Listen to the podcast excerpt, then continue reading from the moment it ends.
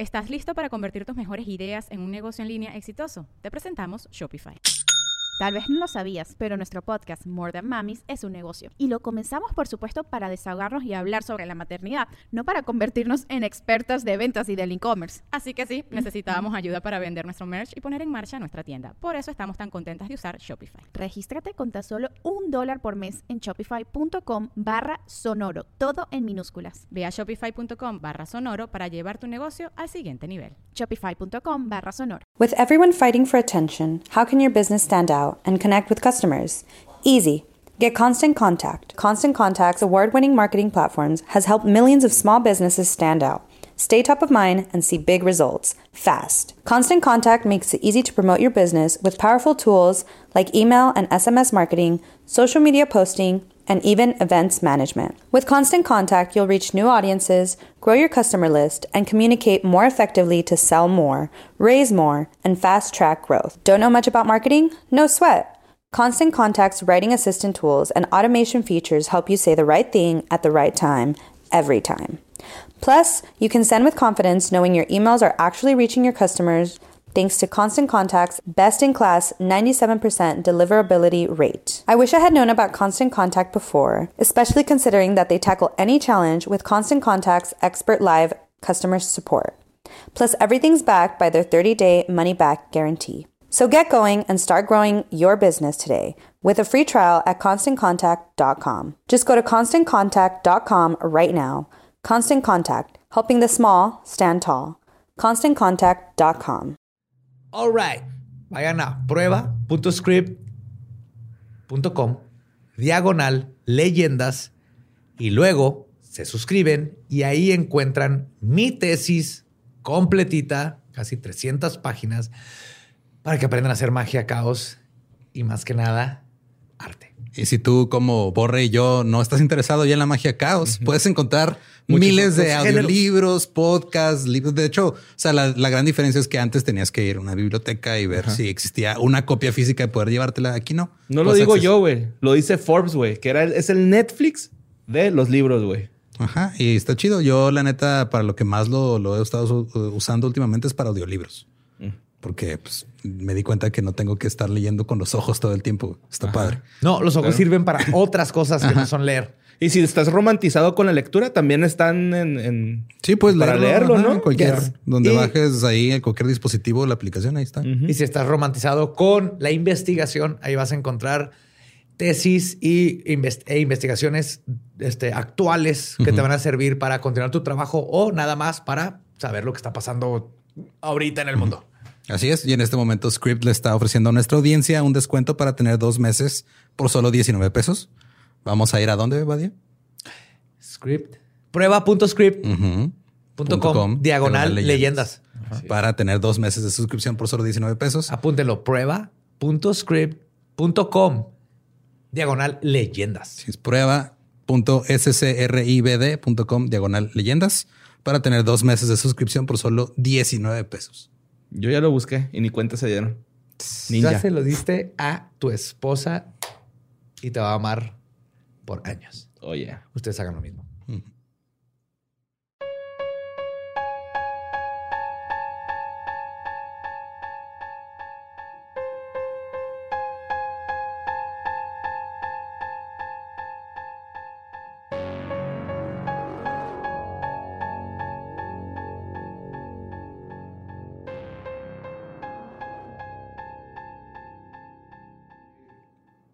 Estás escuchando Leyendas Legendarias, parte de Sonoro y All Things Comedy Network. Y hemos vuelto a que Borre por fin tenga algo de un cierre en, esa, historia. Closure. Cerrar un ciclo y comenzar otro. Así, es. ¿Cómo disfrutó la gente que no supieras que eran dos partes? Yo mm. también. Sí. ya no te haré eso. ¿Cómo sufre la gente? no, lo prometo, pero voy a ¿Cómo disfruta con el sufrimiento ajeno la gente? Schadenfreude le dicen los eh, alemanes. Ajá. Así es. Entonces, eh, recuerden que eh, si hay boletos para fechas de leyendas y de hijos, perdón, hijos de Modman y la maldita Trinidad, son dos shows diferentes. Uno este, tiene que ver con leyendas en general, que es Hijos de Modman. El otro es puro stand-up, que es la maldita Trinidad. Así es. Todos los shows que están disponibles van a estar aquí las ligas para que vayan a comprar boletos. Oh, yes. Pronto se van a estar anunciando más fechas, entonces ustedes nada más pongan Sí. atención y aquí van a estar, los van a poder aquí revisar, comprar, etcétera. Por mientras los dejamos con la segunda parte de la historia de Bonnie y Clyde. Qué bonito el amor.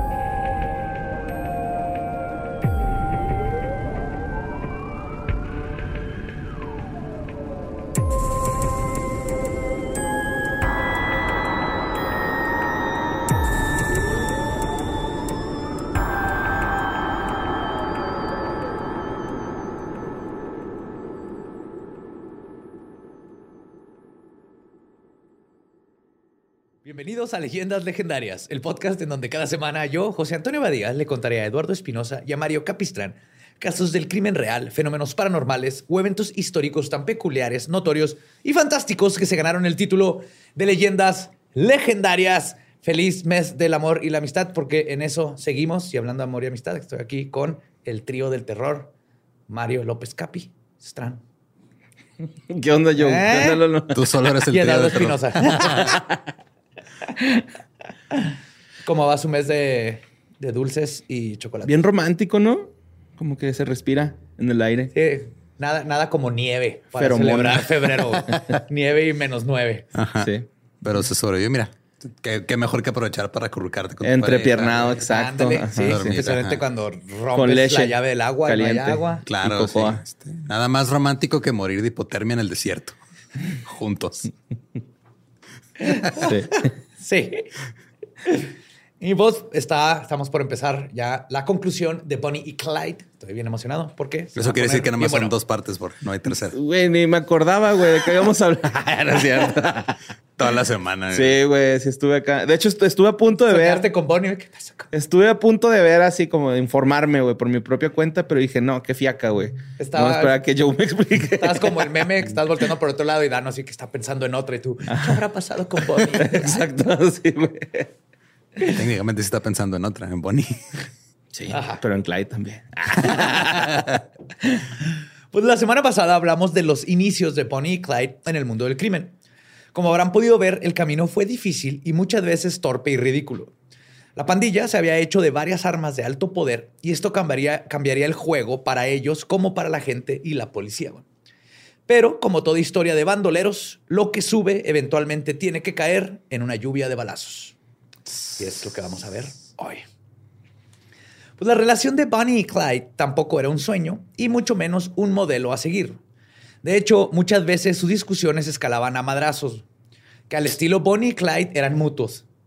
O sea, Bonnie también repartía. Bonnie también le ponía sus chingazos a Clyde. como Evan- Emma Roberts y Evan Peters. Aprende algo, Rihanna. Ese güey, no mames. Pues en una ocasión, incluso Clyde robó una máquina de escribir. Ah, perdón.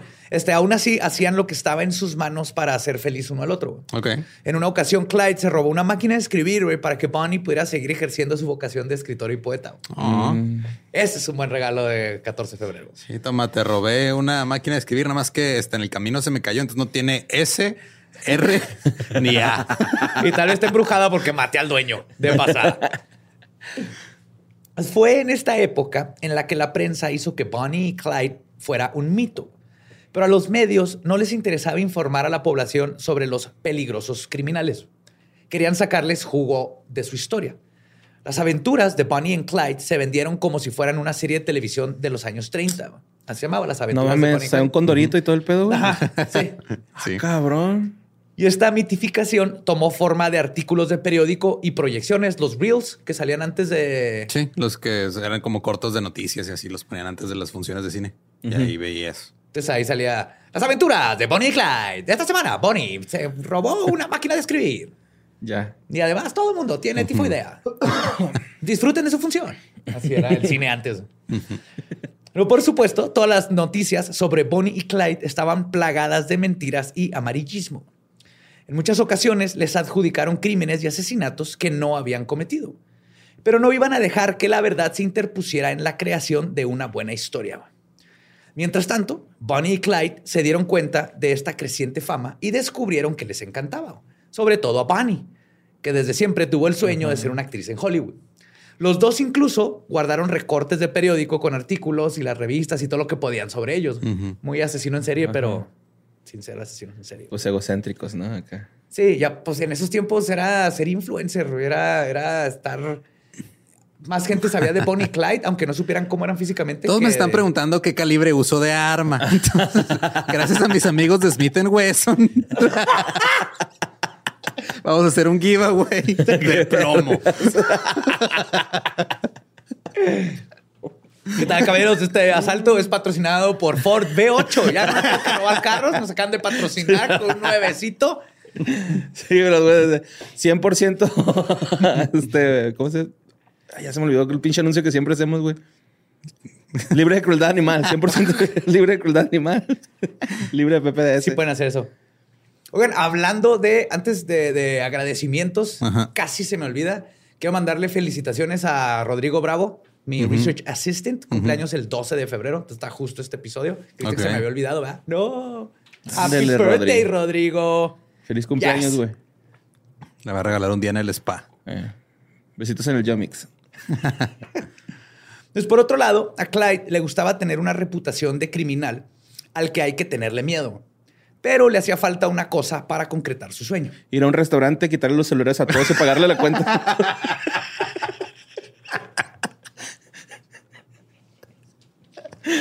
Sí. Yo conozco un mesero que estaba ahí cuando pasó. Todos tenemos un amigo que conoce un mesero que estaba ahí cuando pasó. Yo soy tu amigo que conoce un mesero que estaba ahí. Pues, ladrones famosos de esa época, como John Dillinger, eran jefes de una pandilla. John Dillinger. Ajá. El John Dillinger. El John Dillinger. Ellos eran jefes de una pandilla. Clyde se encontraba por el momento sin secuaces, por lo que se decidió cambiar su estilo y empezar a formar su pandilla. Y entonces invitó a Frank Hardy y Hollis Hale a la pandilla del lago Dallas. Nice. Pero Este dato no tiene nada que ver, güey, pero este el, el pene de John Dillinger tuvo una, una, una vida muy interesante después. Bueno, después de la muerte de John Dillinger. ¿What? ¿Como el de Rasputín? Sí, algo ¿Tiene así. vida después? Sí, luego te lo platico en el dolo. Oh, yes.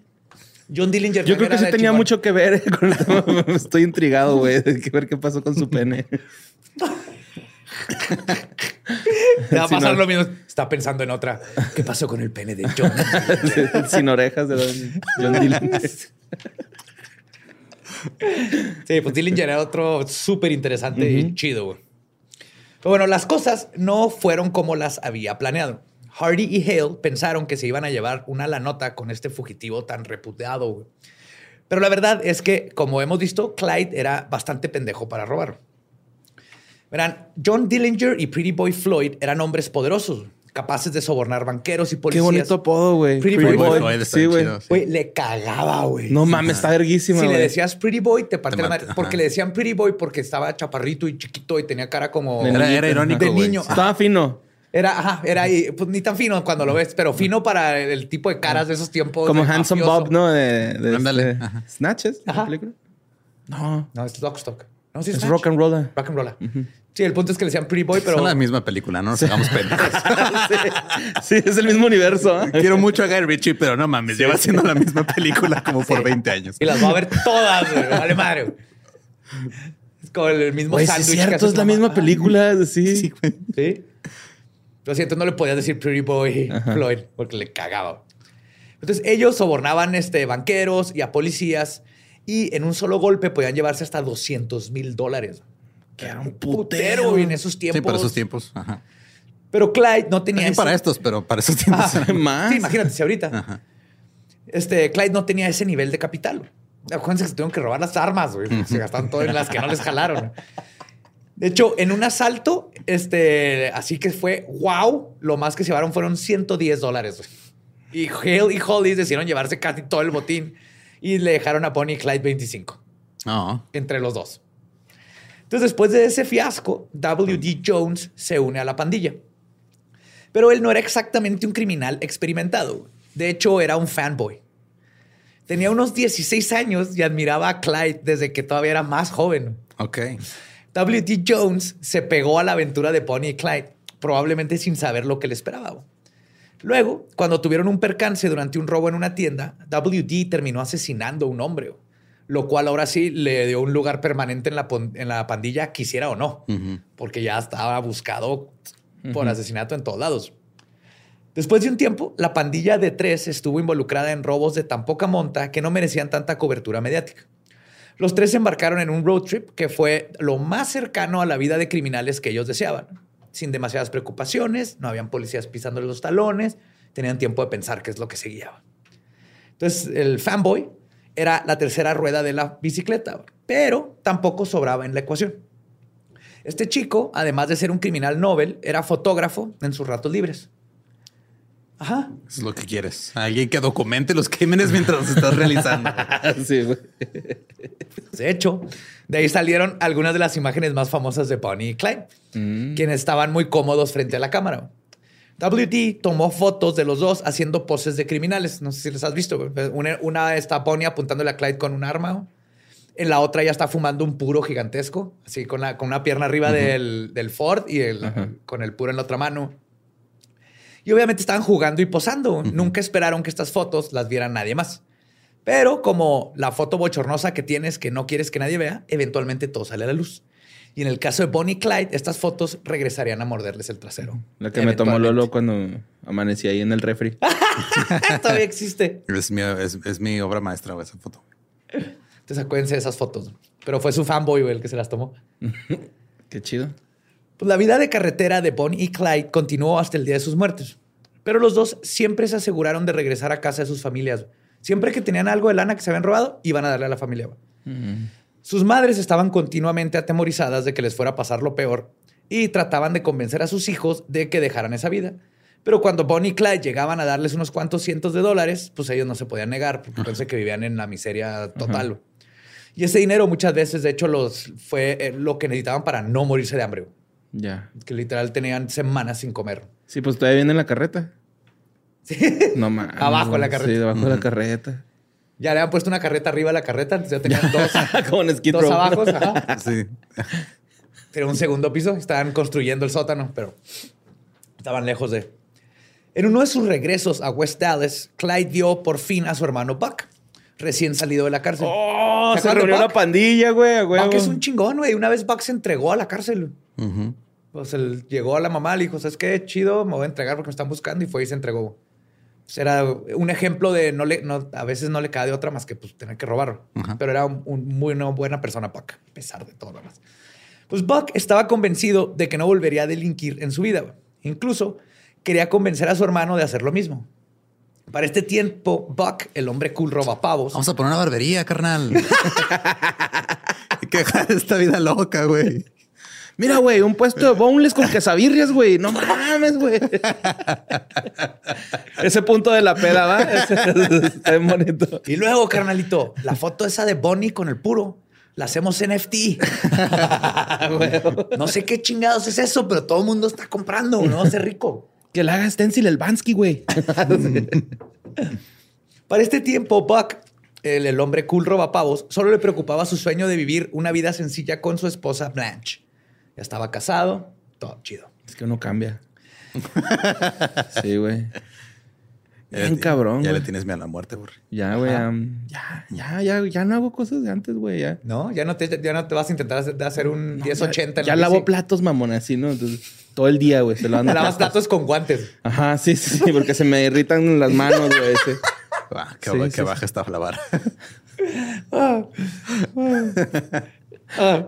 Pero bueno, contrario a su hermano, Clyde no estaba dispuesto a dejar la vida del crimen. No estaba seguro que esta era ya su, su vocación.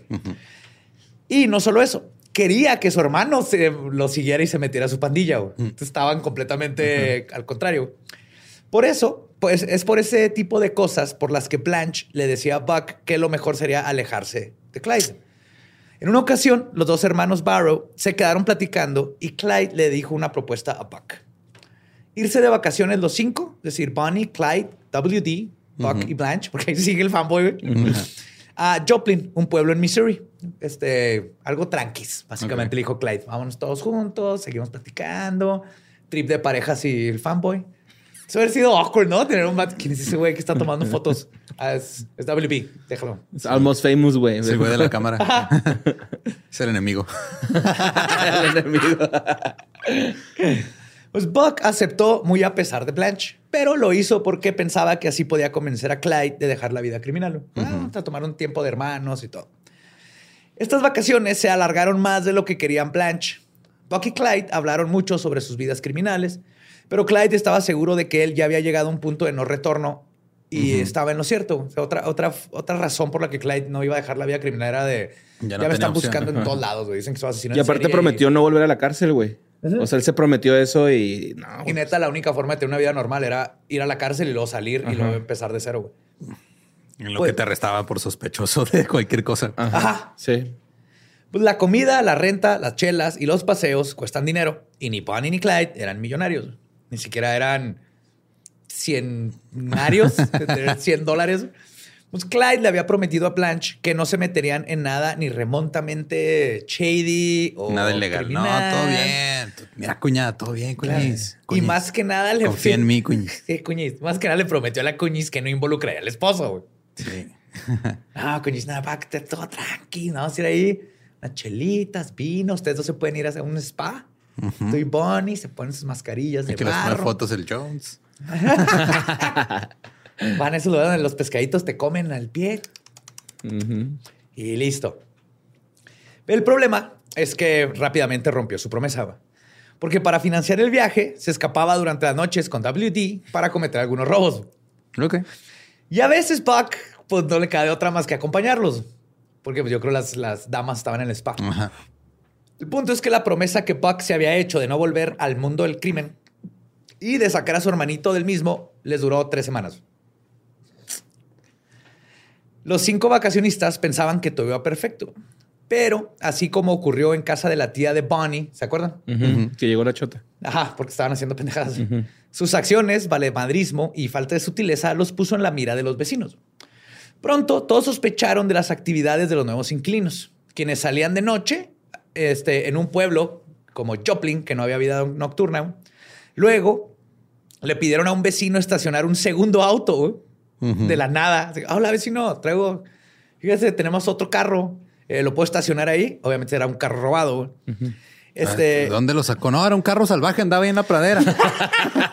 Lo domamos, todavía está bronco, eh, está bronco. Hay que. ¿Sabes lo difícil que es que conseguir montarlo, uno? Sí, hay que montarlo y a lo amansas. Todavía está bronco, no, se le, no lo va a subir, no va a trepar. Y en una ocasión a Clyde se le disparó por accidente un rifle mientras lo estaba limpiando. Claro. Mm, la- ¿Cuántas veces no se nos ha disparado por error el rifle mientras lo estamos limpiando? es muy común para los solteros en este mes. Yes. Los hermanos. De y yo creo que, para, perdigones, creo que para muchos casados también. También. ajá. Los hermanos Barrow acordaron darle fin a esas vacaciones. Clyde estaba algo temeroso de que fueran a buscar los policías. Y entonces el 13 de agosto, el día que se iban a ir de Joplin, Clyde y WB cometieron un robo para tener dinero para poder regresarse, güey. Lo que no sabían es que justo ese día iban a enfrentarse duramente con la ley. Las denuncias en contra de los cinco vacacionistas fueron muchas, por lo que la policía de Joplin decidió hacer una redada en su contra.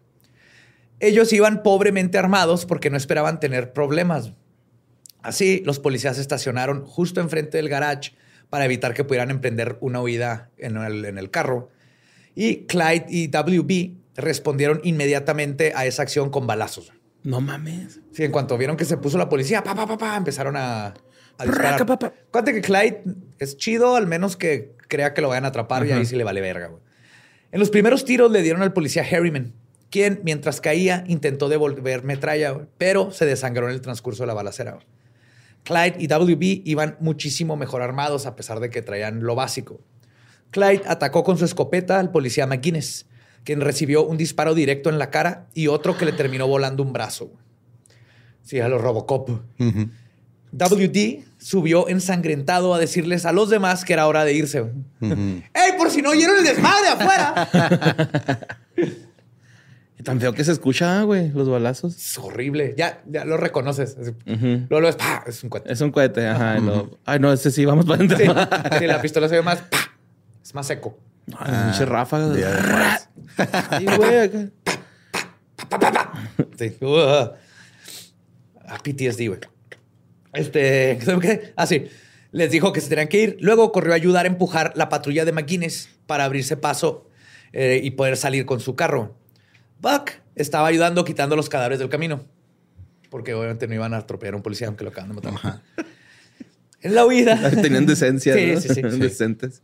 En la huida. No hay por qué humillarlo tampoco. o sea, ya. Haciéndole t-back, ¿no? Pues, en la huida, Clyde recibió un disparo en el pecho, pero como era de un arma de calibre muy pequeño, no fue más que básicamente un putazo, güey. Un golpecillo. Pegado.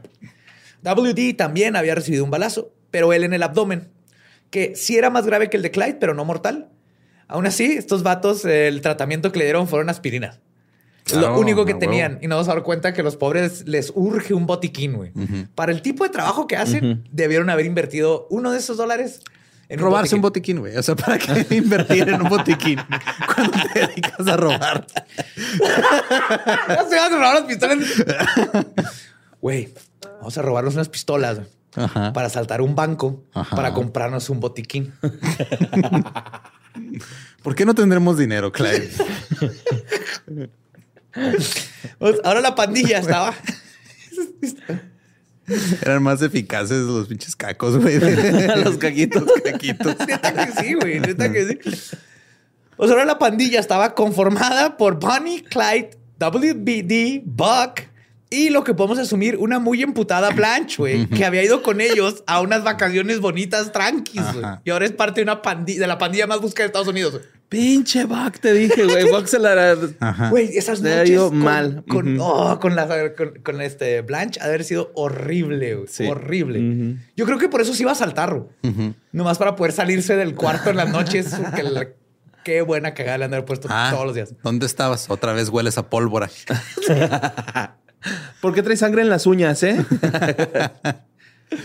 Pues esta fue una de las subidas más desesperantes de su carrera. Y Blanche, que no tenía vela en este entierro, fue la más perjudicada de todos. De hecho, ella escribió una autobiografía de su viaje con Bonnie y Clyde, donde escribió, y cito, uno siempre vigilaba mientras los demás dormían. Viajamos por Nuevo México, Nebraska, Iowa e Illinois.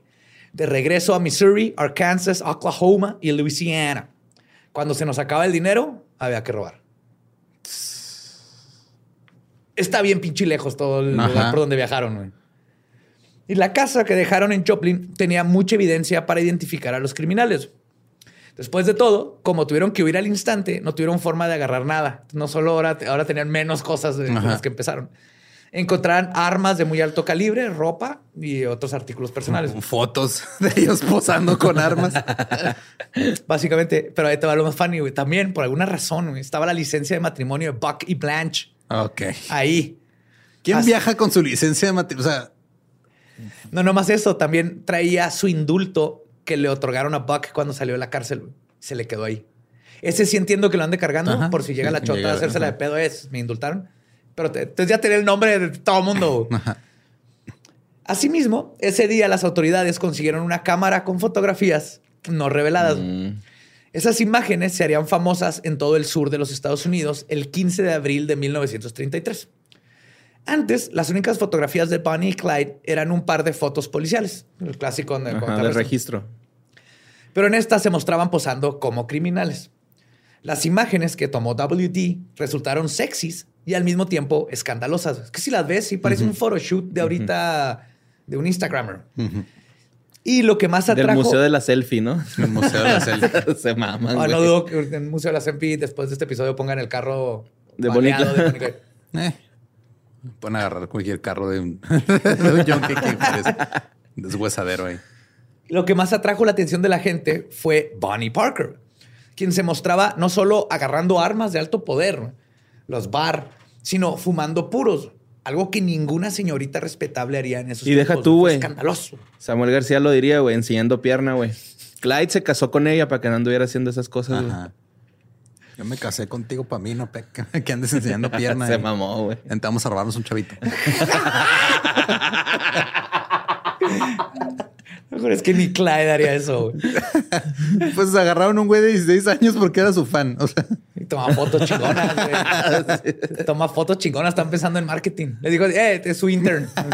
Les tomo fotos, les manejo sus redes y les ayudo a saltar.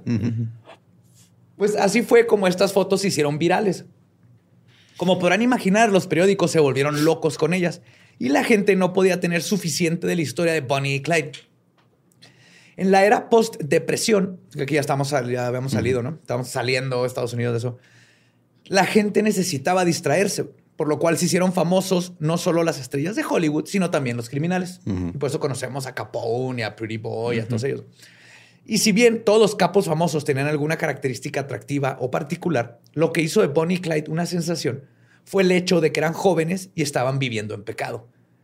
Entonces, para unos era el escándalo, para otros era la vida chingona de no mames, estos dos este, amantes, Romeo y Julieta con armas. Y para los Se jóvenes. me chingan Kelly y Megan Fox, tomándose su sangre. Su anillo de compromiso, que es una trampa de dedo, güey. Pero para muchos jóvenes, imagínate, decía haber sido así como co- conocer tu primer banda punk cuando tienes 14, 15 años. Que dices, "Ah, esto está contra. Ahí dices, güey, esto yo puedo ser como ellos. hay, una, hay una forma de salir de donde estoy. Entonces pues, se hicieron todo un éxito. Aparte, volverte viral en esa época era muy difícil. Sí. Había correo literal involucrado. Y telegramas. ajá. Ajá. Terminar con algo viral en tu Ajá, cuerpo. sí, súper fácil. súper fácil. sí. Hacerte viral, difícil. Más en la época de la depresión. Sí. Pues la pandilla Barrow estuvo en la carretera durante varios meses. Vivían miserablemente, dormían en los autos robados y comían muy poco. Para ganar dinero cometieron algunos asaltos y robos a bancos mal planeados y torpes. Hubo un par de balaceras, pero al menos no los agarraron y nadie salió muerto durante ese tiempo. Y mientras tanto, la pobre de Blanche estaba ahí, metidísima, emputadísima. Yo creo que Blanche también se le haber pasado chida en algún punto, ¿no? Acá. Una que otra, yo creo. Tú le dices punto- eso, pero o sea, te- ella le decía síndrome de Estocolmo. Tal vez conocí el término. Sí. No, yo digo que así como que de repente andas ahí en la carretera y un paisaje bien verguero y lo aprecias. Claro, Y- Ajá, Esos pequeños detalles. Pero ¿no? luego se hace de noche y está haciendo un frío de la chingada y no has comido y te acuerdas de tu esposo pendejo que te llevó a esas vacaciones. güey. Ajá. Pues aunque en teoría ella podía irse en cualquier momento, nunca quiso regresar con su familia porque quería estar con su esposo. Fue una de las razones por las que no los dejó. Amor. Aún así, esto es, toda una, es una historia de amor. El núcleo de esta historia es el amor, por si no se han dado cuenta. Codependencia. Unas por otras. Mira, no soy psicólogo. No, no te podría decir clínicamente cuál es la definición, pero sí. Aunque así la pandilla subsistía para bien o para mal, este, todo iba bien, pero el 10 de junio de 1933, un accidente ayudaría a derrumbar la baja moral que ya comenzaba a devorarlos. Y todo por culpa de Clyde. Como era un excelente conductor, por eso mismo era un cafre. Y es por eso que aquella noche manejó su carro a 100 kilómetros por hora en medio de la penumbra de la carretera. Sus pasajeros eran Bonnie, que iba en el asiento del copiloto, y WB en el asiento trasero. Este, Buck y Blanche, Blanche tenían su propio carro. Ajá. Robado, obviamente, tenían su propio carro. Clyde no pudo ver una señal de desvío y unos metros más adelante se le acabó la carretera. Pasó por encima de una barda de madera y el auto se volcó. Un testigo que fue a ayudar a los accidentados dijo años más tarde que, y cito, las puertas y las ventanas estaban destrozadas. Son carros de hierro. Estos buenos samaritanos ayudaron a salir a Clyde y a WD, pero la que salió más perjudicada fue Bunny. No. Su pierna derecha estaba cubierta con ácido que brotaba de la batería rota del carro. WD contó que se le podía ver el hueso. güey. Se le, le carcomió la piel. Y músculo y grasa, todo. Como eran fugitivos, el único tratamiento que recibió Bunny fue un poco de bicarbonato de sodio en la herida. güey. Y aspirina. Aquí no le dieron aspirina. No mames. No ya se las acabó WD. güey. Lo cual, eso sí, fue... el botiquín era aspirina y bicarbonato, güey. Y dos curitas. Sí. Y uno de mertiolate, güey, vacío. que nadie usaba usar. por cardio un chingo. Esa madre tiene mercurio. ¿Sí? El mertiolate, ajá. La pasta Está prohibido en un chorro de partes del mundo. No sabía. El mer en mertiolate es mercurio. Ajá. El tiolate no sé qué sea, pero el- el- Es la, la parte que duele. ok. Este, pero hasta eso, el bicarbonato sí fue efectivo para este, que el ácido no siguiera, no siguiera corroyendo su pierna. Es, una base, neutralizó el ácido. Los tres tomaron grandes riesgos para huir de la escena. Clyde pensó por un tiempo que Bonnie podría morir por complicaciones. Afortunadamente no pasó, pero Bonnie quedó herida de por vida, con un miembro prácticamente inservible. Cuando eventualmente se Pero suficiente sobre el fotógrafo. ¿Qué le pasó a su pierna?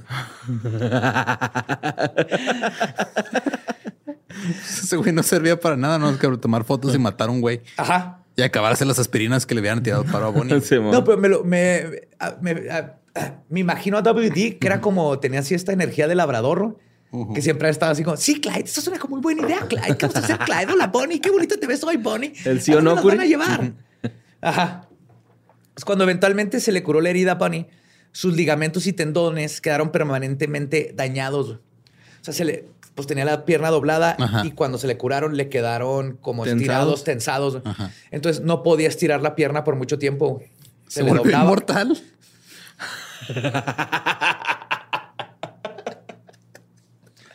Probablemente porque tampoco. No seas mamón, no, Qué vergas. Probablemente tampoco podía patear la cubeta, güey. Entonces es probable. Qué chido. Pero aparte de esto, también quedaría cojeando para siempre. Igual que Clyde. Fuck. Entonces ya los ¿Pero del mismo lado o iban así como en espejo, güey? Sus remitos, güey. me acuerdo que lado era cada quien. Estaría chido, ¿no? Que van caminando y nomás se hacen los dos para el mismo lado. Se amarran, güey. en las carreras esas que te amarran del tobillo de otra persona, ¿no? Pero que sea contrario, porque si no, para bailar se caerían siempre al mismo lado. Pues de cada calamidad y cada obstáculo era cosa nueva para la pandilla Burrow y ninguno de los involucrados estaba preparado ni era lo suficientemente inteligente para enfrentar las adversidades del crimen ni todas las chingaderas que les pasaban continuamente. La situación de Bunny era muy delicada. Solo pudo ver un doctor que dijo que ella tenía que ir al hospital, pero ante la negativa le recetó un analgésico llamado Amitol. Este es un derivado de, barbitúrico. Tiene propiedades sedativas hipnóticas y con solo consumir unos granos de más, unos granos de más, te puede dar sobredosis. Okay. Por eso ya no se receta, es nomás, lo usan para ciertas cosas, pero con doctor. Muy específico. Sí, porque literalmente te mata con poquitito más. Pero lo más peligroso de esta sustancia es que es altamente adictiva y Bunny generó dependencia, güey. Otra. Otra, sí. Mientras tanto, Blanche tenía que encargarse ahora de cocinar, limpiar y cuidar a Bonnie, lo cual generó todavía más rencor hacia la pandilla. Eternamente corriendo de la policía y ahora con una enferma drogadicta. corriendo es generoso.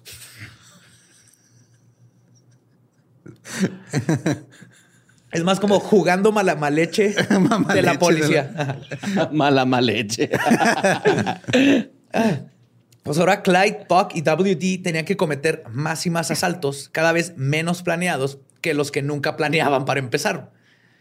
Durante uno de estos, que resultó salirles particularmente mal, Buck chocó su auto robado este, contra un árbol en la... Ah, de hecho llegó gente y se robó un chingo de pedazos del árbol del carro para souvenirs. Ah, claro. Un policía los iba a detener, pero Buck y WD salieron del auto con armas mejores que la policía. Si bien pudieron haberlo secuestrado como habían hecho en otras ocasiones, mm. los criminales no estaban pensando con la mente clara y terminaron matando a otro policía más. Por si esto fuera poco, una mujer que vivía cerca y que fue víctima de violación identificó a Buck y a WD como sus violadores. No mames. Ellos no tuvieron absolutamente nada que ver con esto. Pero esta güey les echó la barra. Ajá. Y ahora en adelante se buscaba la pandilla Barrow no solo por robo y asesinato, sino que ahora como violadores. Ok. Entonces cada vez iba subiendo así en el nivel de hijos de la chingada. cada vez tenían más estrellitas en el Gran Theft güey. Literal. La historia de Bunny y Clyde sigue dándonos sucesos de los que hablaron. Hasta ahora les he contado de robos mal ejecutados, asesinato a policías municipales y mucha, mucha miseria. Pero ahora les voy a contar un evento que para mí es uno de los más tristes de esta aventura. El 18 de julio, la pandilla Barrow, conformada por los por Bonnie Clyde, W.D. Blanche y Buck, se hospedaron en la taberna Red Crown en Plate City, en el estado de Missouri. Es aquí donde ocurrió algo parecido que en el Joplin. El dueño del hospedaje, Andy Hauser, sospechó de los nuevos inquilinos desde que Blanche Barrow entró para rentar cuartos para tres personas. Lo que no sabía la pandilla Barrow es que esa taberna era un conocido lugar entre los policías. Y porque la comida era excelente y servía de un punto de reunión para intercambiar la orden del día entre hombres de la ley. Durante una de las reuniones, Hauser le dijo a uno de sus clientes policías que los nuevos inquilinos se estaban portando muy extraños. Les dijo que eran tres personas, pero una mujer salió a comprar cinco cenas, que pagaban todo con puras monedas y tapaban las ventanas con papel periódico. Por si acaso, Hauser también les dio a los polis las placas del carro que traían. Las autoridades supusieron que esas cinco personas podrían ser la famosa pandilla Barrow. Por eso le pidieron ayuda a una estación de policía cercana para armarse hasta los dientes, porque sabían que si eran los Barrows, les Iba iba, a en- cuetazos. Sí. Así consiguieron metralletas, chalecos antibalas, escudos, gas lacrimógeno y autos blindados. O sea, estos estaban listos para enfrentarse al T-1000. Pues mientras la policía se preparaba para el enfrentamiento de sus vidas, en la noche del 19 de julio, Buck y Blanche acordaron abandonar la pandilla y huir a Canadá esperando rehacer sus vidas sin imaginarse que en la madrugada del 20 a la 1 a.m. los policías se estaban reuniendo afuera de las cabañas rentadas por Barrow. O sea, no alcanzaron a irse. Pues ahí voy. Ay, güey, pinche badía, güey. El oficial Coffee tocó la puerta. Alguien respondió un segundo y al poco tiempo, ¡pum! comenzaron los disparos. La cabaña donde estaban Bonnie, Clyde y WD. ten- po- pobres vatos, no sé cómo hacían cosas porque siempre tenían a WD ahí con ellos. Mínimo Buck y Blanche tenían siempre su carro y su cabaña, pero Bonnie, Clyde, WD tal vez estaban ahí de poliamorosos bien chido. Chance. O lo encerraban en el closet. Tal vez. Nada más puedes escuchar, güey. No te vas a asomar. No- y Usa tu jalas, imaginación. ah, si te la puedes jalar, pero limpias. Pero- Nomás no quiero saber que te la jalaste. Este, Toma, ahí te da mi calzón. De Clyde, ¿no? Así la truza, güey. Creo que en ese tiempo no había diferencia, güey, entre panties y. Ah, pues sí, va. Ajá, eran chorzotes para todos. Les digo que la cabaña donde estaban Bunny, Clyde y WD tenía acceso directo al garage y por lo tanto al carro. Pero Buck y Blanche tenían que recorrer un tramo más largo. Fue justo en ese recorrido cuando una bala de alto calibre le dio justo en la sien a Buck No y le salió por la nuca. Con el cráneo destrozado y su cerebro expuesto, Buck fue arrestado, eh, arrastrado perdón, por su esposa Blanche mientras las balas volaban a su alrededor. Los demás de la pandilla de milagros lograron escapar con su vida. Clyde manejó horas y horas por carreteras desconocidas. Buck estaba en el asiento trasero vivo y su esposa trataba de apretar la herida, se le veía el cerebro güey, para que no se desangrara. güey. Ah, yo lo hubiera picado. Ah, ¿Qué se sentía? Sí, la neta, güey. De repente se le activa y empieza a hablar en japonés. güey. ¡Ah! Le salen alas. De hecho, Buck en algún momento de conciencia trató de calmar a Blanche, güey, diciéndole que la cabeza solo le dolía un poco. Ay, güey. Así como Bonnie, la única atención médica que recibió Buck fue un poco de peróxido de hidrógeno en su cráneo. güey. Nice. Le echaron así directo al cerebro. Espérate, espérate, tápale porque se le está saliendo por atrás. Mientras tanto, Periqueaba así, va, bueno, más echaba el hoyo. del bando de los policías, el oficial Coffee había recibido un balazo en el cuello, güey, Fuck. el cual no fue grave, fue de perdigones, güey, esa escopeta. Ok. Pero le ganó el respeto de todos y era como una insignia de valentía que presumía en todos lados del día que combatió contra Bunny y Clyde. Pero en realidad ese balazo se le dio a uno de sus compas, güey, que lo confundió con los No Barrows. seas mamón, güey. Fuego amigo. Yep. ¡Ah, pendejo! Ajá. Pero bueno, Ya, güey, deja de estar jugando con esa madre. los siguientes días fueron un martirio. güey. Clyde quería encontrar un lugar solitario para que su hermano mayor tuviera una muerte tranquila. O sea, duró vivo días. Buck estaba sufriendo mucho. güey. Clyde y WD cavaron una tumba para enterrarlo una vez que terminara su sufrimiento. Pero para la sorpresa de todos, Buck sobrevivió todavía una noche más. Y el problema es que el 21 de ese mes, un pelotón de policías los encontró en su escondite y le entraron a balazos al instante. De ese incidente, Clyde recibió un balazo duro en el brazo, Bonnie heridas superficiales en el abdomen y WD en el rostro. Buck recibió varios disparos en el cuerpo. O sea, ya malherido de todas maneras lo rebalacearon. Y Blanche se rindió junto a su esposo. Los otros tres lograron escapar. Hay una foto, está en los show notes, de los policías Blanche? tratando de arrestar a Blanche. Blanche se ve fabulosa, güey. Trae así unos capri, sus lentes oscuros, pero se ve la, su cara de, ah, imagínate la cara de, ya se estaba muriendo el esposo. Ajá. Ok, vamos a regresar. Y sí Fue lo unas quería, vacaciones güey. tranquis. Esta es la foto que donde empieza. Se estarán pensando cómo llegué hasta aquí. Ajá. Vacaciones tranquis y ahora. Es que en serio, porque te digo que no hagas cosas y parece que te entra por la sierra y te sale por la nuca.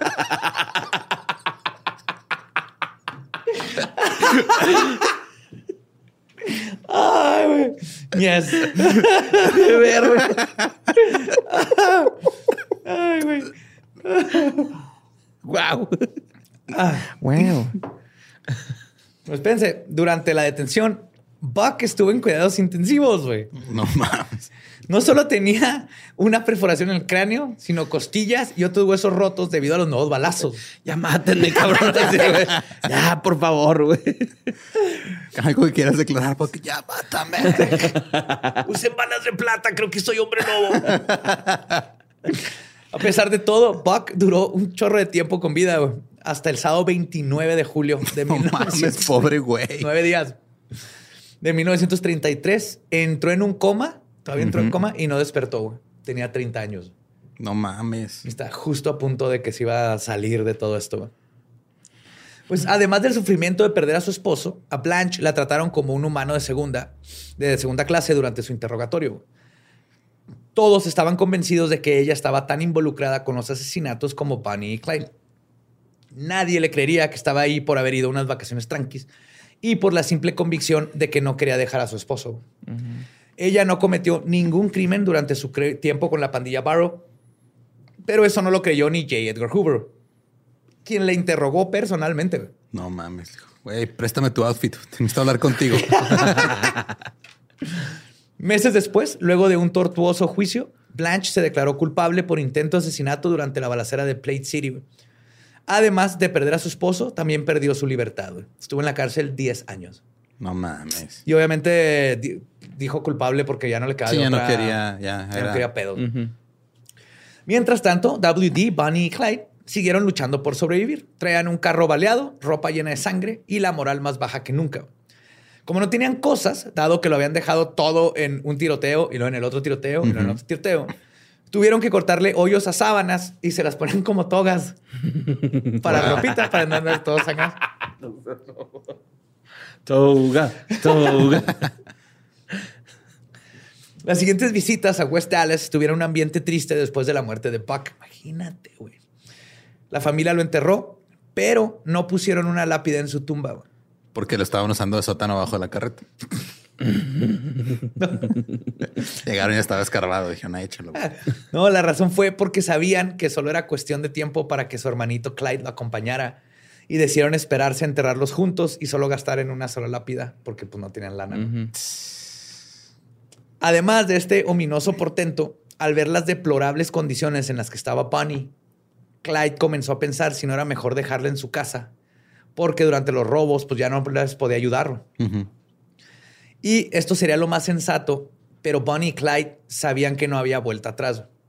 Si dejaban su vida de criminales, podían estar seguros de que terminarían sus vidas en una silla eléctrica. Porque ahorita, aunque, los, aunque se entregaran, Ya mataron policías, güey. ya Ajá. los van, a, los van a ejecutar. Entonces, con la pandilla Barrow diezmada, ya que Bonnie no podía ayudar y el fanboy WD había sido capturado por otro crimen, de hecho usó su defensa del secuestro. Ujú. De, "Ay, yo nomás estaba tomando fotos oficial y le dieron nomás 15 años. No mames. Ajá. Pues Clyde tuvo que dedicarse a reclutar nuevos miembros. De hecho, en una ocasión intentó contactar a Charles Arthur Pretty Boy Floyd Ah, en Oklahoma. El problema es que Pretty Boy no le, no le guardaba respeto a Bonnie y Clyde porque eran, y cito, demasiado descuidados con la vida de los civiles. Y les dijo, yo paso. Mm. Durante la visita a West de los con sabía quiénes eran. Ah, Eso es lo que sí. cabrón. Ajá. Pretty Boy, sabe quién soy. Durante la visita a West Dallas del 30 de enero de 1934, un nuevo pero importante objetivo cayó a los pies de Clyde cuando Floyd Hamilton, el hermano de Raymond Hamilton, ¿se acuerdan de la prisión? Lo contactó para contarle de un plan para liberar a algunos presos de la prisión Ah, de East huevo. Ham. de El East plan Ham inicial, ¿no? Sí, güey. El sueño. Justo, justo el- su sueño, güey, era el plan de vida de rescatar a los prisioneros. güey. Pero además, Clyde tenía un compromiso moral con Raymond. Cuando la pandilla Barrow asesinó al civil John Butcher, Raymond Hamilton fue culpado y sentenciado a 263 años de cárcel. ¿Se acuerdan que estaban juntos? Y él se llevó toda la culpa, no dijo. Por su parte, por eso, Raymond odiaba a muerte a Clyde, pero propuso que él estuviera involucrado en el trabajo que harían, ya que sabía que era un pendejo para robar, pero era un chingoncísimo y Para talentoso escapar. conductor que no existía en esos tiempos. Entonces, el 14 de enero, la pandilla Barrow escondió dos armas automáticas debajo de un puente cerca de donde los prisioneros cultivaban algodón. De esta manera, los presos Raymond Hamilton y Joe Palmer desde este, pudieron atacar, encontrar los rifles, los sacaron, atacaron a dos policías y huyeron de una operación organizada junto con otros dos prisioneros. Mientras tanto, en el auto estaba Clyde esperándolos donde habían quedado. güey. Pero había un problema. Clyde esperaba escapar con solo tres prisioneros, pero se subieron cuatro. Raymond Hamilton, Hilton Baby, Joe Palmer y Henry Methvin. Sumando a los prisioneros estaba Floyd Hamilton, Bonnie y Clyde. Porque iba, Bonnie iba con donde fuera Clyde. Autosardina. Autosardinas, sí, man. En total habían siete adultos en un carro, lo cual complicaba las cosas si querías moverte rápido en un vehículo de esos tiempos. Pero con las capacidades de Clyde salieron todos sanos y salvos y no ni las alcanzaron los chotas. Clyde por fin cumplió su sueño de hacer una fuga en Eastham Farm. Y ahora la pandilla Barrow se conformaba por las siguientes personas. Bonnie, Clyde, Raymond, Baby, Baby, Palmer y Methvin. La operación de fuga fue vista como la gota que derramó el vaso. Ya era hora de planear una persecución organi- organizada con la cooperación de los Estados Unidos. Para ello se necesitaba un líder, uno que fuera respetado por todas las unidades policíacas de la región. Porque antes mínimo necesitabas a, a un agente estatal para poder cruzar líneas. Por ejemplo, tú como policía de Arkansas no podías cruzar la línea del estado, pero si vas acompañado por un Texas Ranger o ajá. un estatal, con él sí como que te pasa esa habilidad. ¿Le hablaron a Coffee?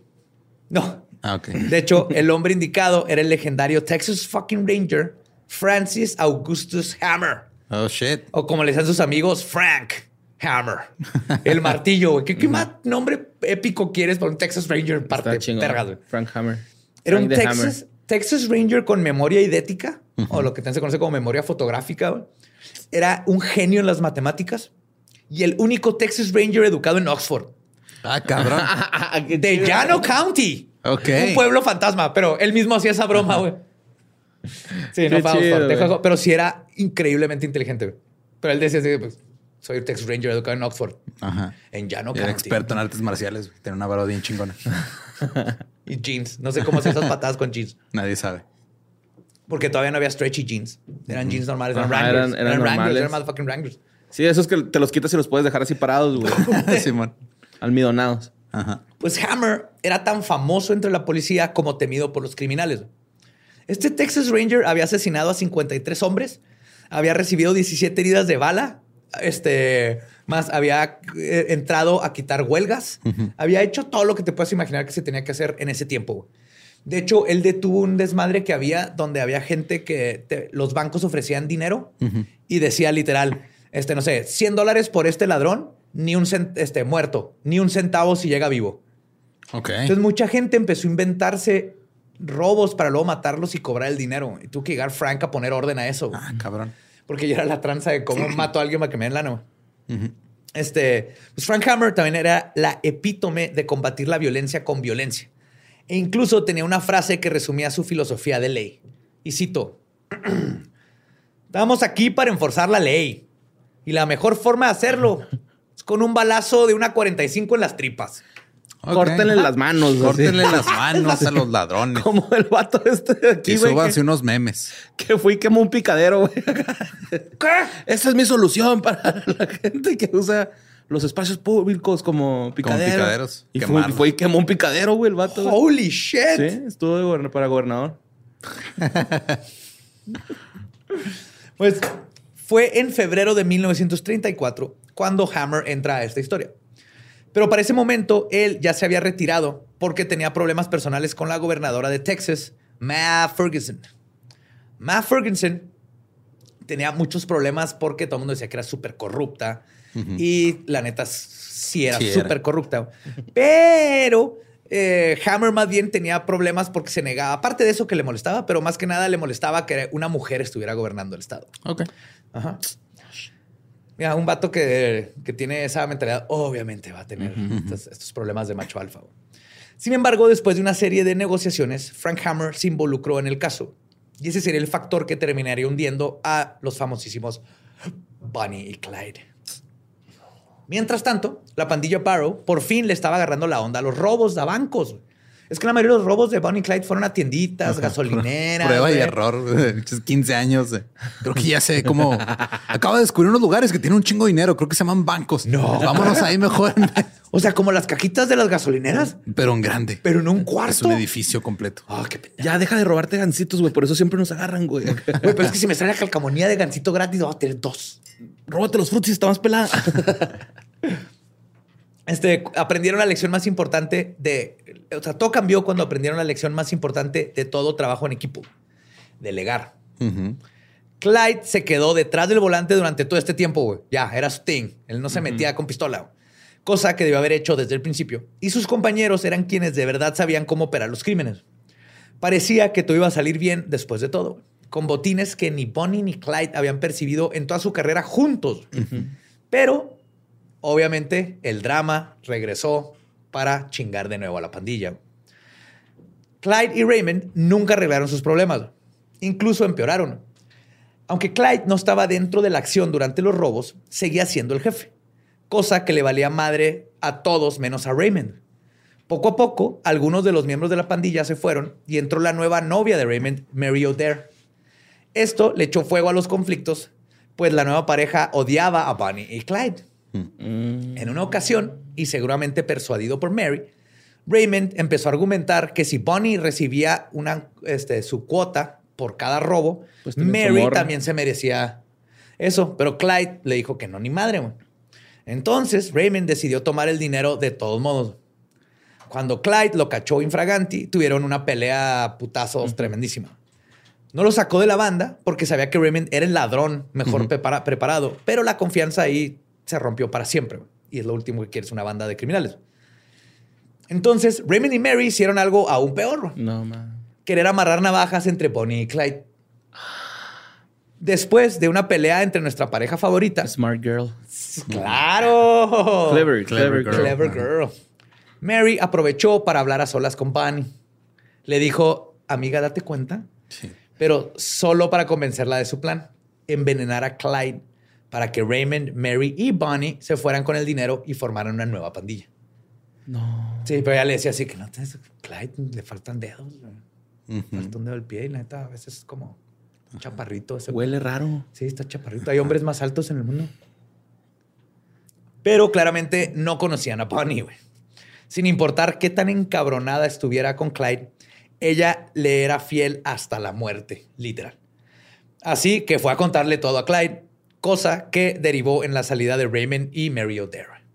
Después de eso, la pandilla Barrow se redujo a Bonnie Clyde y Henry Medvin. De nuevo, siempre eran de tres, güey. Henry Medvin fue el menos problemático de la pandilla. Bonnie y Clyde sintieron una cercanía con él debido a que amaba a su familia. Era igual que ellos. Igual venía de una- este, un lugar extremadamente pobre y estaba tr- tratando de juntar dinero para llevárselo a su familia. Era de un carácter más sencillo y podría decirse que era un buen amigo de ellos. Súper buena onda. Sin embargo, ellos no sabían que Henry Medvin estaba a punto de cometer la peor traición en la historia de las traiciones. Y les puso dedo. Algo así. No pero es un poquito más complicado, pero sí. Ahora, les estoy hablando de la caída de Bonnie y Clyde, sus últimos meses de vida. Y para contarles de este proceso, hay que volver con Frank Hammer, que lo dejamos ahí atrás. Acaba de entrar a la El escena. Francisco Martillos. Ajá. Él, sí. Él estaba realizando las investigaciones a un paso lento, pero seguro. Primero fue a West Dallas para hablar con el sheriff Smooth Smith. S-M-O-O-T. Smooth Smith. Quien conocía mejor que nadie el caso. Hammer quería saberlo todo, todo lo que le podían decir los criminales.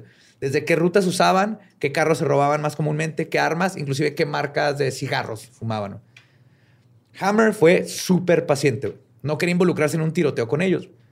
No tanto porque le temiera a los balazos, de hecho no le temía a los balazos, sino porque a pesar de ser un misógino, no le gustaba la idea de matar a una mujer. Entonces, él tra- Ok. quería evitar, porque o sea, si nos enfrentamos voy a tener que matar a Bonnie y no quiero matar a una mujer. Sin embargo, pronto llegó a la conclusión de que iba a ser inevitable. Bonnie y Clyde, con esa suerte tan mítica de huir siempre de las autoridades, no se iban a dejar arrestar a las buenas. De cualquier manera, la operación tenía que ser inteligente. Había que acorralarlos y dejarlos desprevenidos. La oportunidad llegó cuando a mediados de marzo el sheriff Jordan de Luisiana contactó a Hammer porque había un civil que quería ayudarle con la operación. Este hombre era descrito como, y malhumorado y alcohólico. Y su nombre era Ivy Methvin. Nada más y nada menos que el papá del tercer miembro de la pandilla Barrow. Uh. Y sus intenciones de detener a los Barrow tenían una muy buena razón. Todo se remonta a la razón por la que Henry Medvin terminó en prisión en East Ham, en East Ham Farm. En 1930, Henry estaba pidiendo un raid en la carretera cuando un hombre lo recogió. Según la familia, Henry Medvin le cortó la garganta en defensa a una violación. Pero las autoridades, este, pero las autoridades dijeron que la situación era distinta. Dijeron que se trataba de un asesino que se robó el auto del hombre que le cortó la garganta. Pero en realidad este güey lo iban a pues es lo que él no se sabe exactamente. Es lo que él dijo. Es lo que él dijo. La cuestión es que la víctima sobrevivió al incidente y testificó en contra de Medvin, por lo que le dieron 10 años en la cárcel de East Ham Farm por intento de asesinato. Los padres, Ivy y Ava Medvin. Wow, gran, gran nombre. Ivy y Ava se obsesionaron con la idea de liberar a su hijo, igual que la mamá de Clyde. Estaban haciendo todo lo posible mientras él estaba en la cárcel. Pero cuando llegan Bonnie y Clyde y este, se escapa con ellos, obviamente se va a la chingada. Se fue a la chingada todo el trabajo que están haciendo. Entonces, según los padres, Bonnie y Clyde le arruinaron la vida a Henry. Y es por eso que Ivy Medvin quiso hablar con Frank Hammer. Él tenía una moneda a cambio. Sabía que su hijo estaba con los dos famosos criminales y podía decir cuándo iban a pasar por Luisiana. Porque el problema nunca sabían dónde estaban.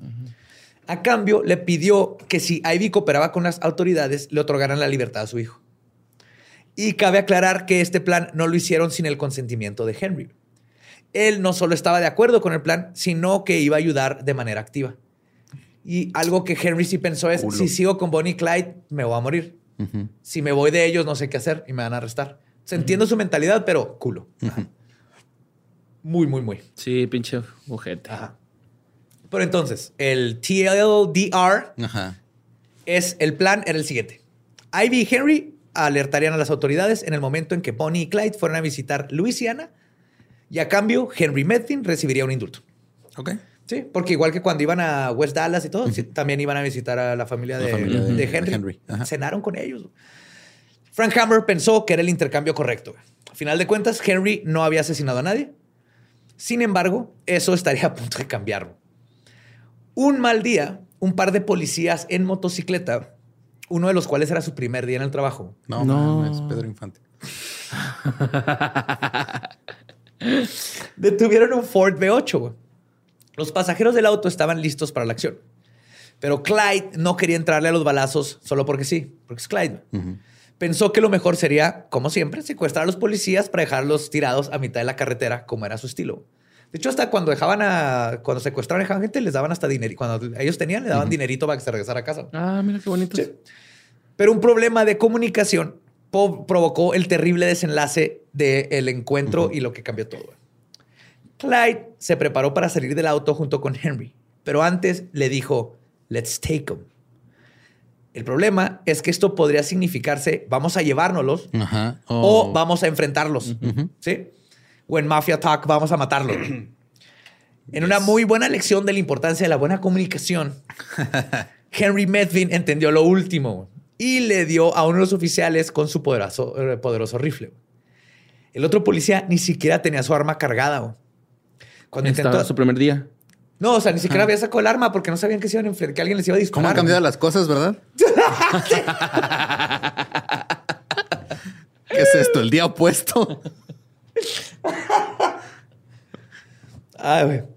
Pues cuando intentó sacar su pistola, Clyde no le quedó otra más que dispararle.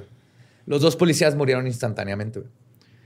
Como ya era costumbre, nadie pensó que Henry Medvin hubiera sido culpable de uno de los asesinatos. Los medios reportaron que había sido Bonnie y Clyde. Y de hecho, no era la primera vez que inculpaban a Bonnie por crímenes que no cometió. En un par de ocasiones identificaron a, y cito, una mujer fumando un puro cerca de un lugar donde ocurrió el asalto. Uno que ni siquiera cometieron Bonnie y Clyde aparte. ni te topo así la Bonnie. Ajá. Solo por esa mujer fumando muchos medios asumieron que se trataba de Bonnie. Pero la realidad es que a ella no le gustaba jugar, fumar puros. Para nada. De hecho, es algo así como cuando te tomas una foto teniendo sexo con un gallo y el mundo cree que te gusta tener sexo con gallos, pero era nomás una foto. Ajá. Así le pasó a Bonnie, pero con un puro. Ok. Pues de ese enfrentamiento cambiaría completamente la percepción y por ende la vida de Bonnie y Clyde. Antes de estos asesinatos de estos dos policías, el público general guardaba cierta simpatía por la pareja de criminales. Pero los medios se encargaron de cambiar esta perspectiva. Explotaron la historia de H.D. Murphy, el policía que murió en su primer día de trabajo. Y para ponerle otro clavo al ataúd, se contó con gran drama y sentimentalismo cómo su prometida, asistió a su velo vestida con su traje de novia. No mames. y así fue al funeral. Pinche llama la atención, güey.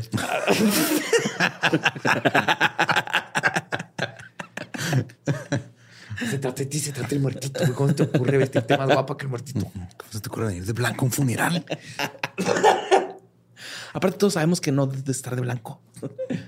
De un día para otro, Bonnie y Clyde dejaron de ser los Romeo y Julieta criminales y se convirtieron en los malos de la historia. Además, cuando Commie Barrow se enteró de los asesinatos, dejó de lado su moralismo y religiosidad para tirarse a la bebida y apagar su angustia porque inclusive ya mamá Clyde ya no aguantó. Ya no podía más. No, ya había perdido a su hijo güey, Sí. por culpa de su hermano. Uno se le murió y el otro ya dijo, ya, ya me quedé sin hijos. Uno se le murió y el otro estaba muerto para ella. Eh, Pues los minutos de la famosa pareja de criminales estaban contados. Las autoridades se estaban acercando y la aceptación pública había cambiado, lo que significaba que ahora tendrían que cuidarse de todos. Porque muchas veces, digo, llegan con granjeros, ellos sabían que eran Bonnie y Clyde, pero les tiraban paro y aparte ellos les pagaban bien para que los cuidaran y todo. Ahora ya no, güey. Ahora estaban unas cuantas semanas de caer. Pero antes de eso hubo un último asesinato. Durante una de sus subidas, después de otro atraco, un par de hombres de la ley reportaron un Ford B8 en el pueblo de Commerce. Luego lo identificaron en otro lugar al lado de la carretera, en Jefferson, donde habían, estaban durmiendo tres personas. Pensaron los policías de Jefferson que se trataban de tres borrachos. Como ocurrió más de una vez, los policías no pensaban que iban a tener un encontronazo violento y estaban mal armados y mal preparados. El policía Cal Campbell, un viudo y padre de 60 años, vio que uno de los presuntos borrachos tenía un arma. Su compañero, Percy Boyd, se preparó para disparar. Inmediatamente, Clyde y Henry Medvin respondieron a balazos de alto calibre, matando a Campbell y dejando a Boyd con una herida en el cráneo. La pandilla Barrow secuestró a Percy Boyd. Ah, porque no lo mató. No una herida, ajá. Quien de pronto se dio cuenta de quiénes eran sus captores. Y No le- mames, son ustedes, una selfie. Ah, es que sabes que ya no tenemos al fotógrafo de la- del tour. Lo arrestaron, pero le preguntó a Henry Medvin y citó: ¿Ese es Clyde Barrow? Y Medvin nomás asintió con la cabeza de: Oh, yes. Percy Boyd pensó que estaba condenado. Intentó cooperar con la pandilla, pero Clyde lo intimidó más de una vez diciéndole que lo iban a matar. Obviamente esto era solo Clyde tratando de verse macho alfa para controlar al oficial. En realidad no pensaba hacerlo. Percy Boyd pasó los momentos más angustiantes de su vida, pero la amabilidad de Bonnie lo tranquilizó. güey.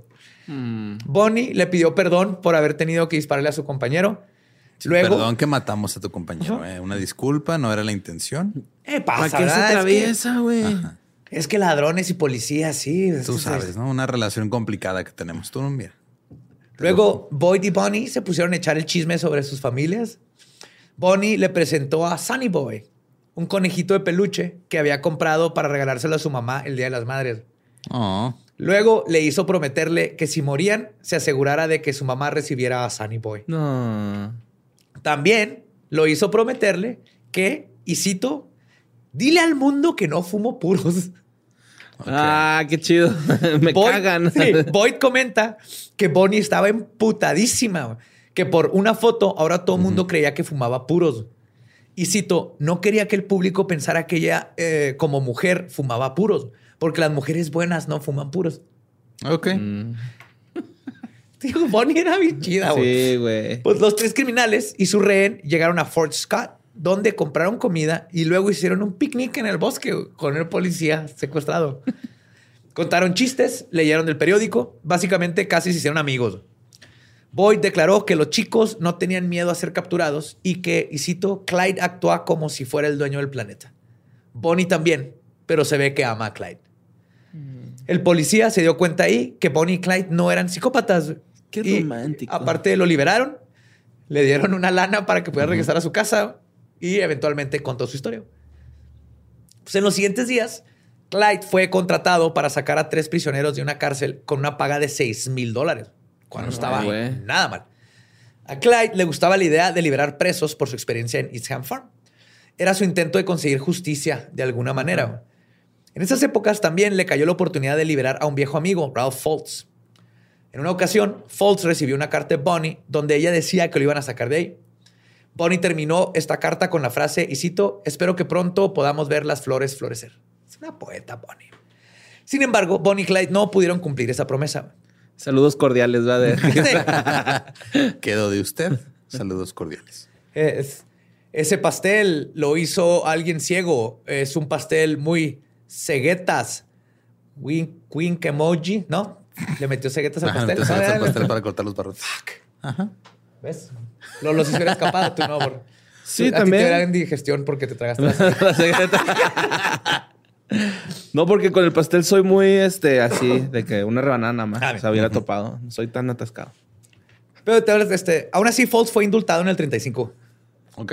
Ajá. Y luego se juntó con Raymond Hamilton Oh, que la chingada. y luego lo volvieron a arrastrar. Sí, güey, no, es que no te sales de ese pinche mundo. Ajá. Pues mientras tanto, ya había pasado un par de meses desde que Ivy Medvin había hecho el trato con Frank Hammer. Meses. Ajá. Sí, se Para- tardaron un chingo. Sí, para derrocar a Bonnie y Clyde. El plan era que Ivy les iba a decir dónde y cuándo iban a estar en los, eh, los dos en su pueblo, en Bienville Parish. Pero el plan no fue tan fácil después de todo.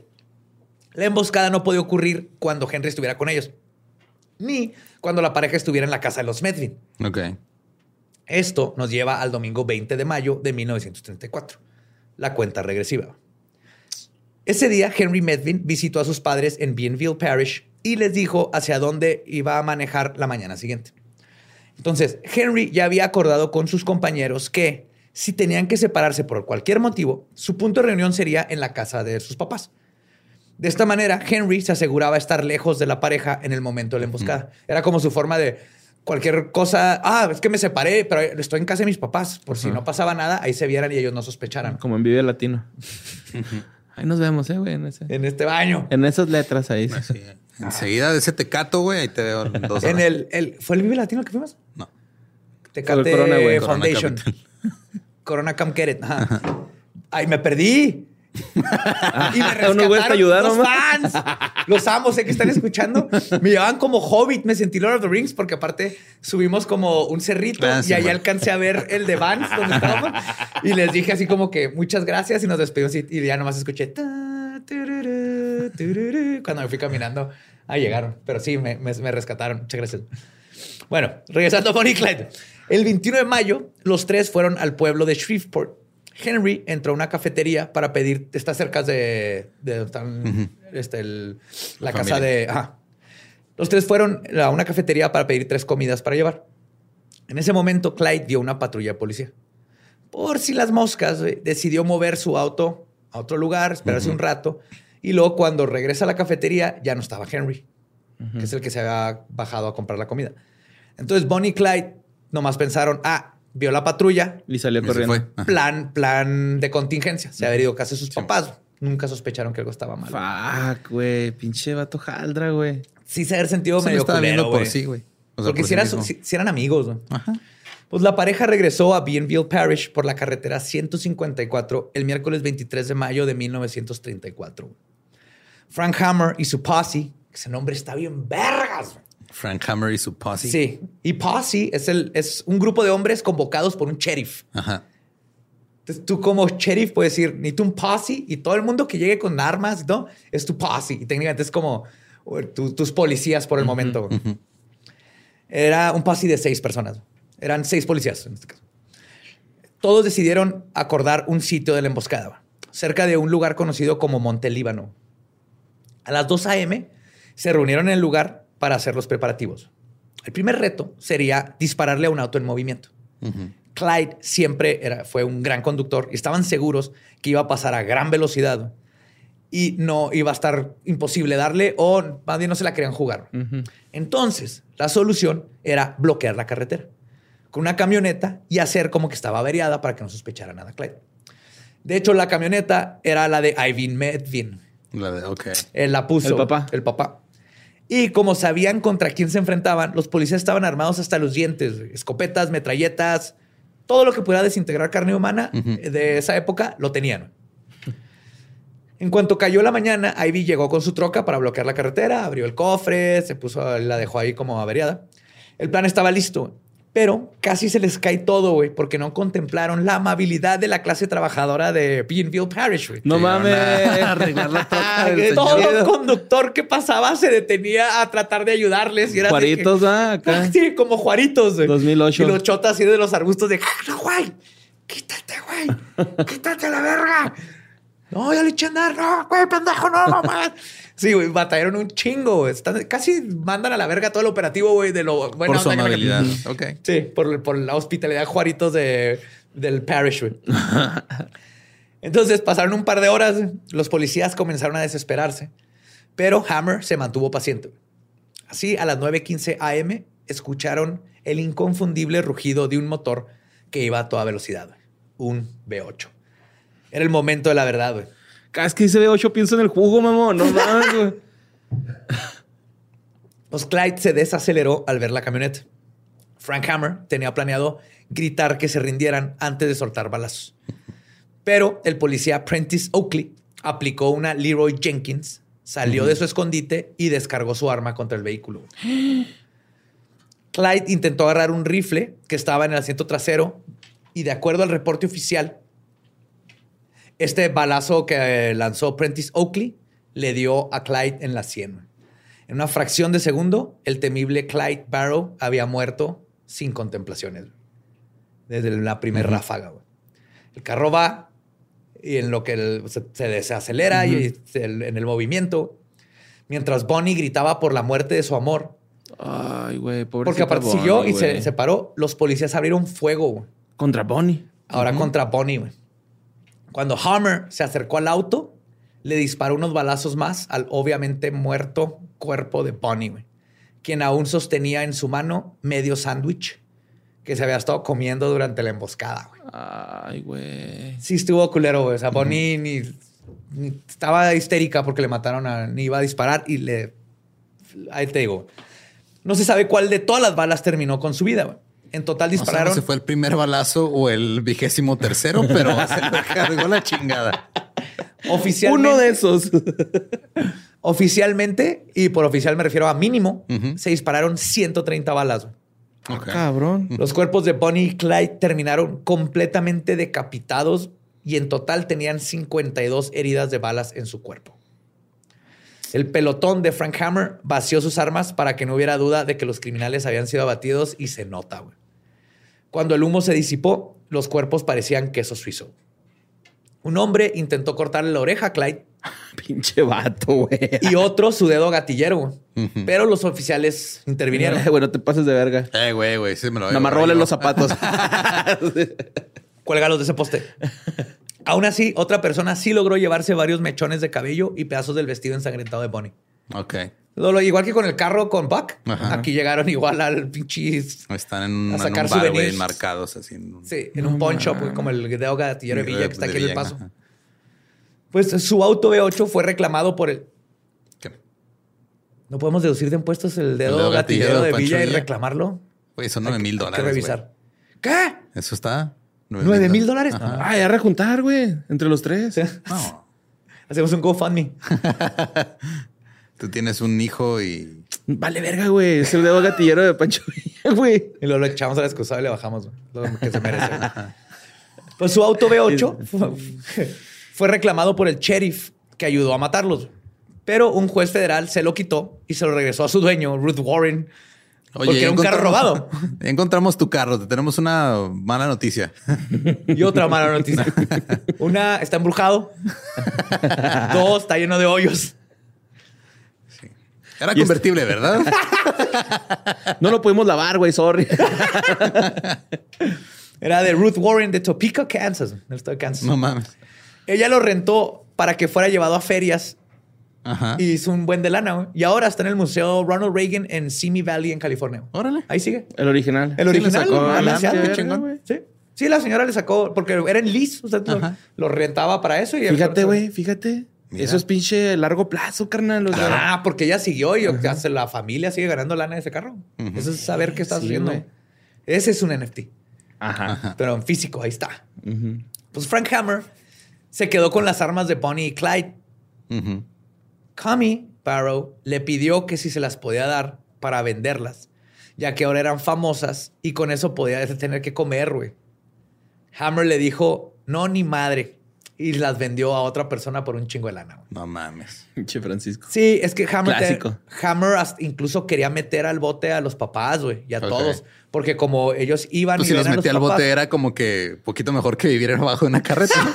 Mínimo van a sí, tener Mínimo paredes. tres comidas, güey, paredes, baño, güey. Y en una de esas te tocaba un vecino de una vecindad ahí, un niñote, güey.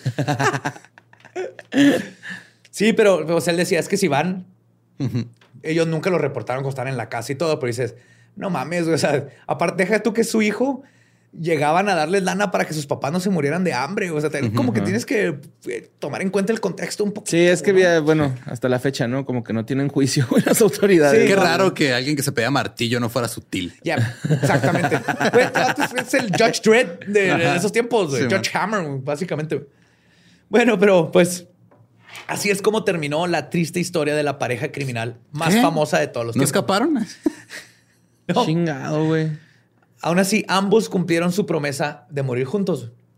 Desde entonces, entonces se han hecho películas sobre ellos y su historia ha tragiversado hasta el cansancio. La romantización y glamorización de Bonnie y Clyde no nos nos han hecho olvidar que su vida criminal fue miserable y llena de dolor, también de risas, pero muchas personas perdieron familiares por culpa de estos enamorados. A final de cuentas, Bonnie y Clyde cometieron decenas de atracos y terminaron matando a 13 personas.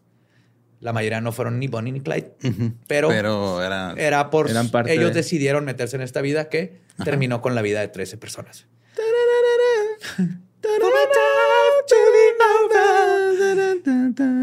Y a pesar de que mantuvieron su promesa de vivir y morir juntos, tristemente fueron separados al morir. La mamá de Bonnie, en contra de los deseos de su hija, decidió enterrarla en otro cementerio en Dallas. Mientras que Clyde yace con su hermano bajo la lápida que dice Gone but not forgotten. Se fueron, pero no serán olvidados. Y esa fue la historia de Bonnie y Clyde. Épico.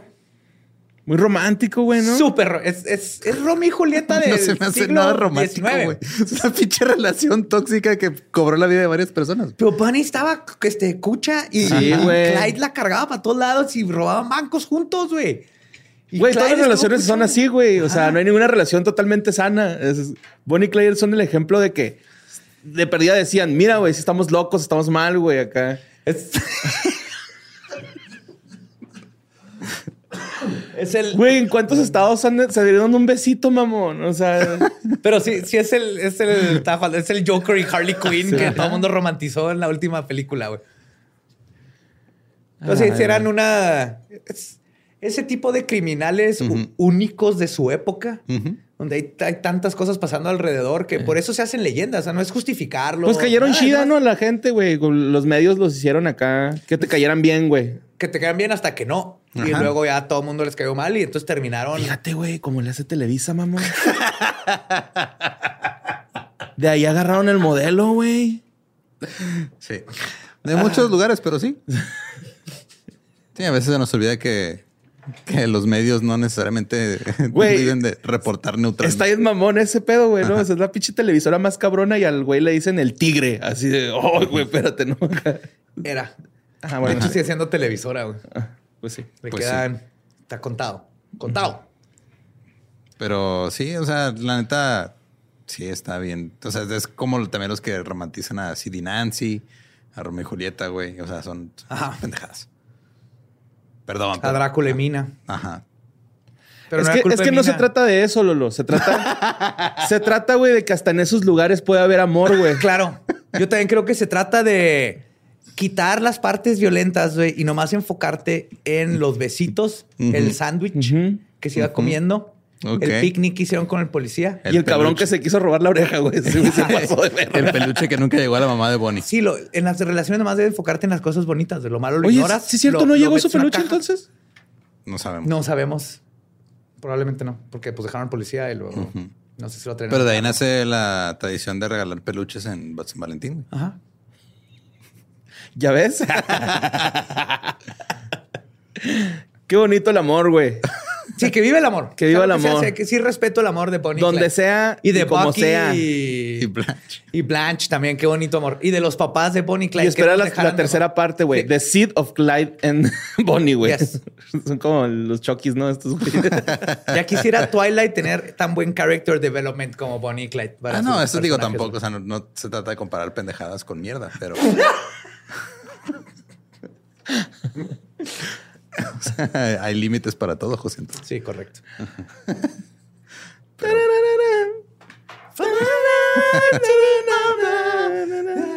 Pues síganos, disfruten su, San su Valentín. San Valentín. Este, pásenla chido. Eh, Trucha con las balas perdidas. ajá, trucha con las balas perdidas. Bueno, espérate. ya entendí. Ya entendí. No mames. Yes.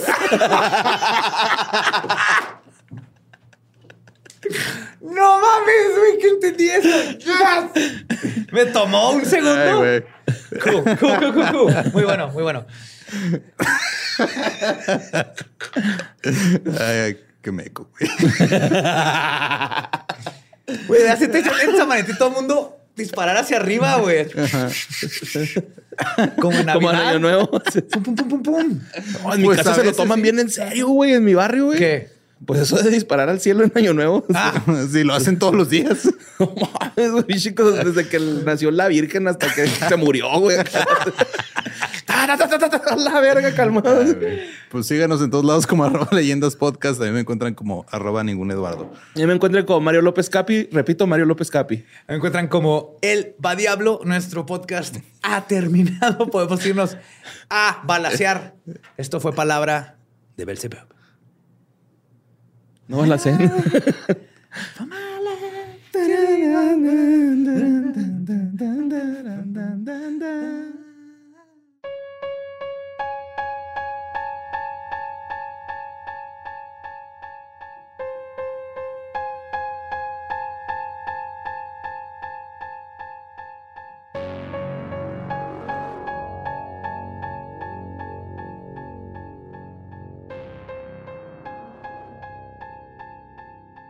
Esta fue la historia de Bonnie y Clyde. La original pareja tóxica. Creo que hay otras antes, pero es, es un muy buen ejemplo. Sí, sí, sí. Borre sigue traumado con... Sí, güey. Se quedó en un trance bien raro. Nomás. Estaba cantando las batallas, güey, en mi cabeza, güey, de Café Tacuba. que mi amor profundo no rompa por ti. Ya, ya saben qué es lo que está haciendo Borre cuando de repente se pone a ver el horizonte. Sí, estoy Ajá. cantando. O pensando qué pasó con el pene de Dillinger. Ajá, es que está chida. Ay, esa güey, qué pedo con ese. Pero ese luego, se luego se las cuento en el Dolop. Que, Yeah. que no han escuchado el Dolop, pues podcast de historia gringa. Si quieren saber todas las cosas que han hecho los gringos, esas decisiones que han tomado que no han salido bien. que nos han afectado a todos. Esto Ajá. es lo lo que nos tenemos que dar cuenta, para bien y para mal. Ajá. Por ejemplo, ahí sale el automóvil, que era Ajá. el internet, cosas que así no se escuchan. Pero también explotan ballenas, racismo, muchísimas pendejadas. Más que son más Oye, que acaba de llegar su placa, güey. Ya llegó la placa de los 100 Felicidades. mil. Así es. Se Muchas gracias a los que se han suscrito al canal de YouTube. Ahí seguimos y también Sí, van a checar este el bonito podcast que trae Borre en su gorra. ¿Qué fue de ellos? Así Un podcast es. donde hablamos de las personalidades que antes estaban en el foco y ahora pues, ¿qué Se lo pasó? Sí, ¿no? La mayoría sí. O han salido en Dancing with the Stars, güey, o en CSI. Sí. Y pues sí, este, también pues muchas gracias por escuchar. Recuerden que todavía faltan dos episodios del mes del amor. sí. No sé de qué Bueno, van a hacer. técnicamente uno, porque esto fue dos partes. No, sí, faltan dos. Faltan dos, ¿no? Sí, faltan dos. ajá. Y este, No, digo, yo no sé qué se van a tratar, pero estoy emocionado. Así que estén pendientes. Recuerden que cualquier fecha nueva que salga se anuncia en nuestras redes, porque luego mandan mensaje preguntando que cómo le hago para saber si hay fechas. Cheque nuestras redes. Si lo viste en nuestras redes, eso es oficial. Es oficial, ajá. Y también van a estar aquí las ligas para que compren boletos para este poder eh, hacer que borre y ya no tenga que orinar una letrina en su casa. Yes. Sí, güey. Qué, qué difícil es. ¿eh? Vaciarlo es lo difícil, ¿no? No, no, no. Ahí, ahí se queda. Hago otra después, güey. O sea, es que vivo en un terreno muy grande. Tú dices vivo, pero creo que legalmente se le llama paracaidismo. sí, y este, en realidad también estoy ahí usurpando otro terreno que no es mío. y pues muchísimas gracias. Este, nos escuchamos el próximo miércoles.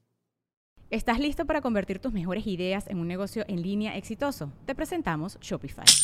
Tal vez no lo sabías, pero nuestro podcast More Than Mamis es un negocio y lo empezamos por supuesto para desahogarnos y hablar sobre la maternidad, no para convertirnos en expertas de ventas y del e-commerce. Así que sí, necesitábamos ayuda para vender nuestro merch y poner en marcha nuestra tienda. ¿Y cómo suena con Shopify? Llegó otra venta. Shopify es la plataforma de comercio que está revolucionando millones de negocios en todo el mundo. Ya seas un emprendedor desde tu casa o desde donde sea, Shopify es la única herramienta que necesitas para iniciar, administrar y hacer crecer tu negocio sin dificultades. Con Shopify puedo gestionar pedidos, envíos y pagos desde cualquier lugar, brindándote toda la información y estadísticas de tus ventas al detalle. Regístrate para un periodo de prueba con tan solo un dólar al mes en shopify.com barra sonoro, todo en minúsculas. Ve a shopify.com barra sonoro para llevar tu negocio al siguiente nivel. Shopify.com barra sonoro. It is Ryan here, and I have a question for you. What do you do when you win? Like, are you a fist pumper? a woohooer, a hand clapper, a high fiver. I kind of like the high five, but if you want to hone in on those winning moves, check out Chumba Casino. At ChumbaCasino.com, choose from hundreds of social casino style games for your chance to redeem serious cash prizes. There are new game releases weekly, plus free daily bonuses. So don't wait. Start having the most fun ever at ChumbaCasino.com. No purchase necessary. VGW. Void were prohibited by law. See terms and conditions. 18 plus.